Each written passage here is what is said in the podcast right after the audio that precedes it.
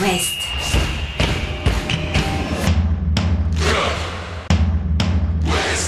Cop West. Chaque lundi et jeudi à 20h. Simon Rongoat, Catel Lagré. Bonsoir Catel Lagré. Bonsoir Simon Rengoat. Mais qu'elle est jolie, elle a mis son petit chemisier arc-en-ciel. oui, c'est en hommage à, à ce week-end hein, euh, lié à la lutte contre les discriminations, les violences, euh, les insultes, etc. liées à l'orientation sexuelle. Ça a fait du remue-ménage hein, dans nos clubs de l'Ouest. On va en dire un mot évidemment. Et puis on va euh, surtout parler du sportif avec le Stade Rennais plus que jamais dans la course à l'Europe après son succès face à 3. Le FC Nantes qui se rassure avec un petit point à Toulouse qui entretient l'espoir même si Nantes est toujours relégable et en voie d'aller en Ligue 2 pour l'instant. Le Stade Brestois a fait un grand pas vers Ah la oui. Ligue 1. Décisif ou pas Tiens. Quasi. Quasi. Allez, 90%. On vous expliquera pourquoi tout à l'heure. Angesco battu, mais peut-être, peut-être avec un nouvel entraîneur. C'est dans les tuyaux sur ces dernières heures. Il est passé euh, par Brest, il est passé par Nantes. Et on vous dira qui tout à l'heure. Enfin, le Football Club de Orléans qui a fait un bon match nul une nouvelle fois à Montpellier. C'est parti. Chaque lundi et jeudi, C'est Cop West sur It West. Avec le Stade Rennais Catel pour commencer, qui a fait le boulot dans la course à l'Europe, même si, même si, même si le deuxième but a mis un petit peu de temps à arriver quand même. Victoire 4-0 Oui. face à 3. Et puis même si on s'est quand même copieusement ennuyé en première période, hein, à l'heure de la digestion, euh, c'était compliqué. Mais à l'arrivée, ça fait 4-0 La face à choucroute, 3. euh, un but et une passe D pour Bourigeau, un but de théâtre, un doublé de Toko et Cambi. Euh, au moins, ça a permis aux Rennais de reprendre confiance, à Toko euh, Et puis, euh, cette victoire permet aux Rennais de rester au contact dans la lutte pour la cinquième place, d'autant que Lyon a perdu à Clermont et que Lille n'a pu faire mieux que match nul face à Monaco. Lyon, c'est quasiment fini. Lyon, c'est quasiment fini. Au foot, tu sais, moi je ne peux je Oui, ne c'est vrai. de rien. Donc, bon. à trois journées de la Laurent fin. Blanc a dit qu'il était euh, quand même euh, mal sur la course à Oui. l'Europe. Ah bah ils sont plus fini. mal que les autres, c'est sûr. À trois journées de la fin, la situation est la suivante. Rennes est sixième avec 59 points, un point de retard sur Lille, cinquième, trois points d'avance sur Lyon. Cette victoire 4-0 permet aussi de soigner le goal average et ça, ça peut compter. La différence de but. La différence de but, pardon. Et ça, ça peut compter au, au soir de la 38e journée. Ce soir, Rennes est à plus 22, Lille plus 19 et Lyon plus 15 seulement. Rennes qui devra être sérieux ce week-end en Corse. Donc à Ajaccio, euh, autre équipe déjà condamnée à la Ligue 2, pendant que Lille recevra Marseille et que Lyon recevra Monaco. Donc cette fois, Eh ouais, les Rennais ont l'occasion de prendre cette cinquième place. il faut gagner. Si on considère que Lille ne bat pas l'OM, c'est le moment d'enchaîner deux victoires, ce que Rennes n'a plus fait depuis euh, Clermont-Nantes. Euh, ensuite, il y aura la réception de Monaco et pour finir, un déplacement à Brest. On souhaite aux Brestois et aux Rennais du même coup que les Brestois soient maintenus à ce moment-là.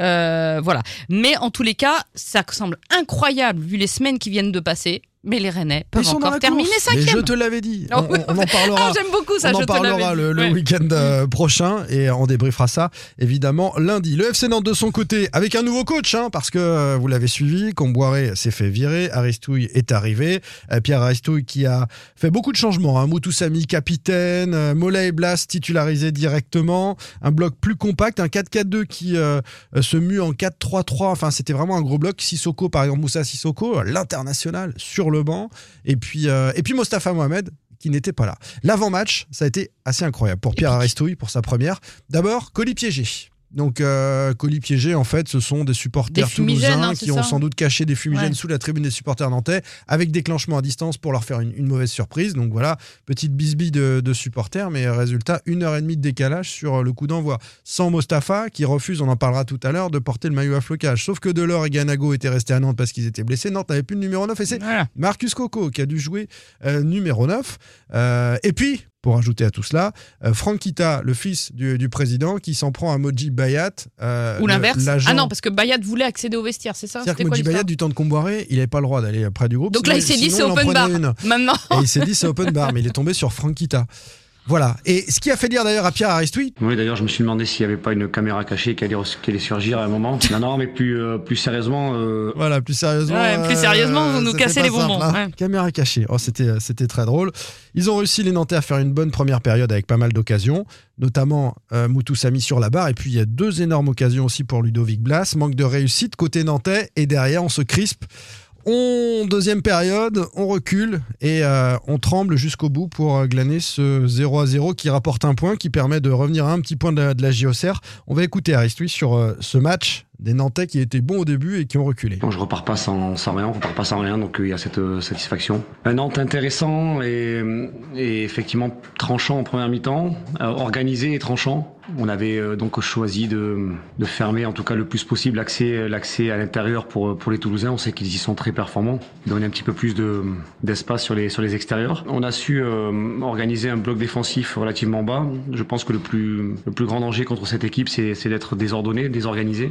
En première mi-temps, on a su récupérer des ballons qui nous ont qui nous ont offert des situations euh, des situations de transition assez intéressantes. Euh, D'ailleurs, en première mi-temps, je pense que nous avons les nous avons les deux situations les plus les plus concrètes. La deuxième mi-temps en revanche, effectivement, est, euh, est plus est plus difficile. Moi, je pense qu'il y a, y a, à part faire la, la condition physique générale, de toute façon, c'est sûr. Ben, tout va aller avec quand on sera plus en disposition de faire des, des efforts sur, sur la durée, plus on sera dans la capacité de mieux maîtriser, de mieux tenir le ballon quand on l'aura récupéré.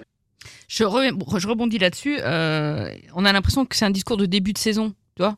On va refaire une prépa, tout ça. Il faut digérer la prépa. Sauf que là, il reste que trois matchs. Ouais. Et moi, j'ai été effectivement assez choqué du, de, de l'épuisement Ouais. physique des Nantais sur la fin de partie. Exact- Comment c'est possible? C'est exactement ce qui nous revient en coulisses. Qu'a-t-elle déjà Nantes et, et l'équipe en France qui a fait le plus de matchs Parce qu'il y a eu la Coupe d'Europe où ils sont allés assez loin, il y a la Coupe de France où ils sont allés très loin, et, et le championnat. Et clairement, ils, ont cuits. trouvé, le, le nouveau staff, franchement, a trouvé une équipe cuite physiquement, et ça se traduit sur le terrain. Et ils sont en train de préparer les joueurs pour être prêts sur le match d'Angers.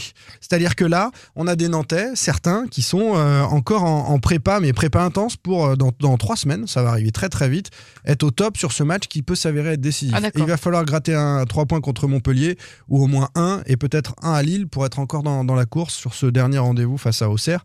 Mais il y a un vrai problème physique. Les deux raison, trucs et- inquiétants, c'est le problème physique et cette peur avec laquelle ils jouent en deuxième période, Bah oui. où ils sont acculés, ils sont tétanisés.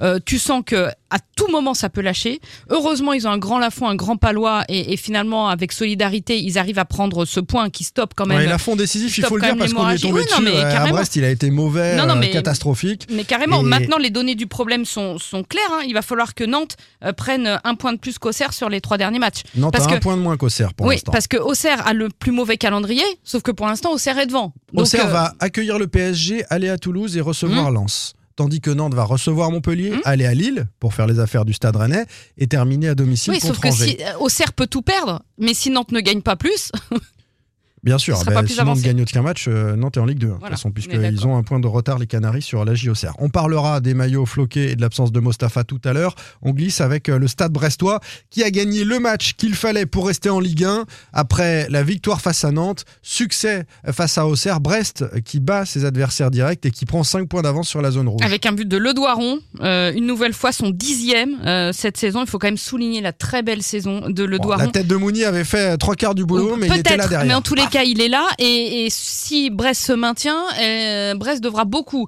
à, à Le Doiron. Il aurait même pu inscrire un doublé sur une aile de pigeon euh, magnifique. Euh, Brest aurait d'ailleurs dû s'imposer beaucoup plus largement que ça, parce qu'ils ont eu un nombre d'occasions, mais incroyable. Et je me suis dit, à un moment donné, ils vont le payer. Non, Ils vont prendre un contre et ils vont le payer. Et finalement, euh, non. Conséquence au classement, Brest reste 15e, mais désormais 4 points d'avance sur Auxerre, 5 sur Nantes. Alors, c'est pas fait, évidemment, hein, puisqu'il reste 9 points à distribuer. Mais euh, Brest joue à nouveau à domicile le week-end prochain contre Clermont. Des Clermontois qui font une très belle saison, c'est vrai, mais à Le Blé, Brest est imbattable euh, en ce moment. C'est simple, si Brest gagne contre Clermont et que Nantes ne bat pas Montpellier ou que Auxerre euh, perd face à Paris, eh bien Brest sera en Ligue 1 la saison prochaine. Donc ils sont à ça, un cheveu.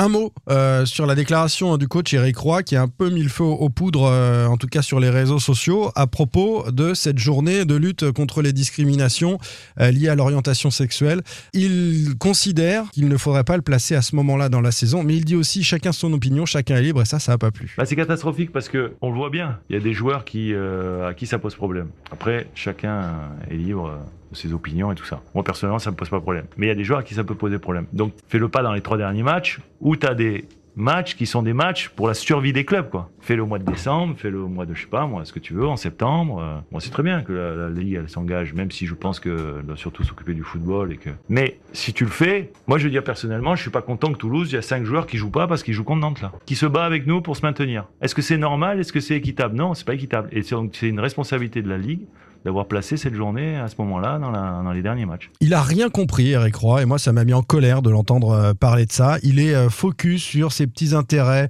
personnels, de club, et- etc. Mais en fait, on est sur une cause qui est beaucoup plus large. Euh, L'homosexualité et, les différences en général qui subissent de la violence, de la discrimination. Oui, le football est porteur de ce message universel et il faut qu'on parle de, lutter contre le racisme, contre les discriminations euh, liées à l'orientation sexuelle. Et là, il est complètement à côté de la plaque comme l'ont été euh, certains joueurs qui n'ont pas compris le sens de, de cette journée-là, qui ont euh, pensé émettre une opinion en, en refusant de porter un flocage arc-en-ciel sur un maillot. Mais on en est où? Mm. Le flocage arc-en-ciel sur le maillot, il dit pas je suis en faveur ou contre l'homosexualité. C'est pas la promotion d'une orientation sexuelle. C'est juste dire il y a des gens qui, de par leur orientation sexuelle, subissent des violences. C'est pas une opinion. L'homophobie, c'est un délit en France quand elle est exprimée publiquement, comme le racisme en fait. Donc il n'y a pas de débat là-dessus. C'est juste dire attention, il y en a qui en souffrent, et c'est bien que euh, les, les footballeurs, parce que c'est pas le milieu le plus, Le plus ouvert, ouais. ouais, le plus ouvert. Non, mais c'est vrai. Moi, j'ai été hein, dans les clubs Mm. de foot depuis tout gamin. J'ai participé parfois aussi. J'ai compris plus tard que c'était des bêtises, à des chansons, à des choses comme ça. Ben non, faut faire attention et les footballeurs sont les premiers à pouvoir le faire. Certains se sont mis en retrait comme Mostafa, euh, le Nantais, qui réclame du respect, du respect dans tous les sens. On respecte le respect des autres qui doivent respecter, etc. Euh, le, le respect de quoi en fait? Une fois que tu as dit 12 000 fois respect, Mm. toi tu ne respectes pas ton club en ne venant pas jouer euh, pour des, des considérations religieuses. Alors c'est vrai, on parle de menaces dans son pays. Je comprends que ce soit pas facile culturellement, mais il est venu jouer en France et on lui demande pas de faire la promotion à, à Mostafa Mohamed, l'attaquant nantais. On lui demande pas, comme un joueur guingampais aussi à qui c'est arrivé également. Et puis d'autres Gomis, ouais. D'autres qui n'ont pas voulu se mettre derrière la banderole. Euh, du côté de, de Rennes, je ne sais pas si c'est volontaire ou pas, mais certains certains n'y étaient pas, des blessures diplomatiques et tout. En fait, euh, les gars, on vous demande pas de- Mm, clair. d'être en faveur. Ou... Et pour revenir sur ce que dit euh, Eric Roy euh, sur la, situa- débat, situation dans le calendrier de cette journée, il se trouve que la journée mondiale contre l'homophobie, Bah oui. c'est là, c'est cette semaine. Donc après, on peut faire aussi la journée mondiale sans tabac du mois de mai en octobre, Noël en juillet. Il se trouve que c'est là. Donc c'est là, c'est là. Point final. Il n'y a même pas de discussion. C'est pas compliqué, on, on est contre la violence et la discrimination, ça devrait être la base pour tout le monde et dans le monde entier. Lionel Dangoumo l'écrit très bien dans son édito euh, dans l'équipe, il dit on, on ne les ferait pas tous monter sur un char de la Gay Pride. C'est vrai, il commence comme ça, mais c'est pas c'est pas c'est pas l'idée. C'est pas le sujet, c'est pas l'idée. je- je trouve ça très bien. Euh, quant aux sanctions, tiens, euh, à Nantes, il y aura une amende pour Mohamed, mais le FC Nantes a besoin du joueur et donc il, ré- il est réintégré cette semaine. Et il va jouer évidemment le week-end prochain face à Montpellier parce que le FC a besoin de lui. L'accueil du public euh, sera sans doute mitigé parce que j'ai vu beaucoup de critiques sur Euh, ces joueurs qui, pour des considérations personnelles, finalement, bah, refusent de jouer avec leur club. Un mot de Bruno Genesio, le coach rennais qui en a sorti une aussi. Chacun est libre de penser et faire ce qu'il veut. Je vous le dis, on est tous, euh, on est contre toutes les formes de discrimination. Mais je ne suis pas certain que ce soit nécessaire de faire une journée contre l'homophobie.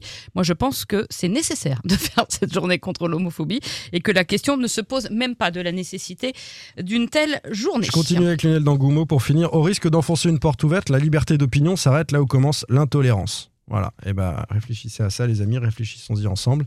Et on termine avec euh, Angesco. Alors euh, très très rapidement, Catel, parce qu'on on a un peu débordé Oui, déjà. alors cette info de nos confrères du Courrier de l'Ouest. défaite info à Marseille jour. 3 Ah oui, pardon, et peut-être Jean-Marc Furlan qui arrive. C'est ça, défaite à Marseille 3-1 du Angesco euh, comme d'hab, c'est-à-dire plutôt intéressant dans le jeu, mais tellement de cadeaux que c'est pas possible de gagner un match. Et donc, Jean-Marc Furlan, dans les tuyaux, il sera en contact avancé avec le SCO pour la saison prochaine en Ligue 2, Furlan qu'on a connu à Nantes, qu'on a connu à Brest.